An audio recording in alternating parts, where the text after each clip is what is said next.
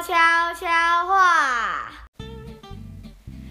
各位孩子们，今天我们要来听的故事叫《老国王的心愿》。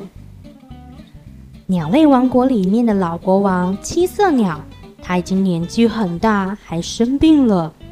他的眼睛不像年轻的时候可以看得那么清楚，耳朵啊也渐渐的分不清楚周围的声音，就连他的翅膀也开始觉得没有什么力气了，没办法再像以前一样飞得又高又远。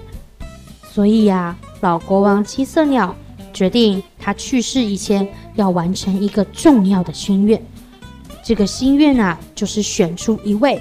最棒的新国王！村子里的鸟儿们知道了这个大好的消息，每一个人呐、都在家里面练习着，大家都好期待比赛的时候赶快来，可以把自己最厉害、最好的才艺表现出来，好得到老国王的喜爱。这样子啊，就可以当上鸟类王国的国王了。到了比赛那天。会场里挤满了大大小小的鸟类，老国王七色鸟高高的坐在王位上，向大家隆重的宣布：“我最亲爱的子民啊，我们鸟类王国选拔赛正式开始。首先上场的选手是高挑俊美的孔雀先生，他抬头挺胸的走上了高台。”打开他色彩鲜艳的羽毛，并且高声地对大家说：“金色鸟王国的各位子民们，如果我当上了新国王，我一定会帮助大家打扮得像我一样高雅漂亮、美丽动人。”接着上场的是雄壮凶猛的老鹰先生。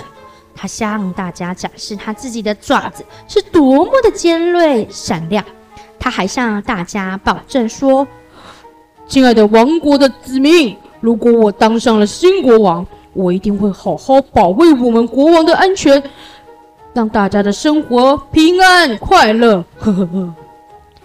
接着上场的选手是慈爱的母鸡妈妈，还有高傲的白鹅先生。强壮有力的鸭子大叔，爱说笑话的小麻雀哥哥，但他们的才艺呀、也不是那么厉害。老国王不知道该选选谁才能适合当新国王呢？忽然，老国王的目光啊，转向了躲在高台旁边的小白鸽，他心里想着：“哎，这个，哎，不是那个那个，呃呃，上回啊，帮我们。”送信啊，到到到很遥远的企鹅王国那个小白鸽吗？老国王向小白鸽召唤说：“我亲爱的小白鸽啊，你为什么躲在角落呢？”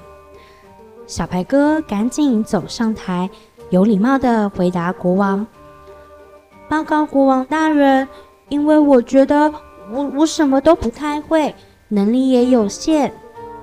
就在这时，老国王做出了最后的决定：“我最亲爱的子民啊，小白鸽就是我们鸟类王国的新国王。”老国王立刻就把头上的皇冠拿下来，戴在了小白鸽的头上，并且邀请他一起坐在高高的王位，接受大家的欢呼。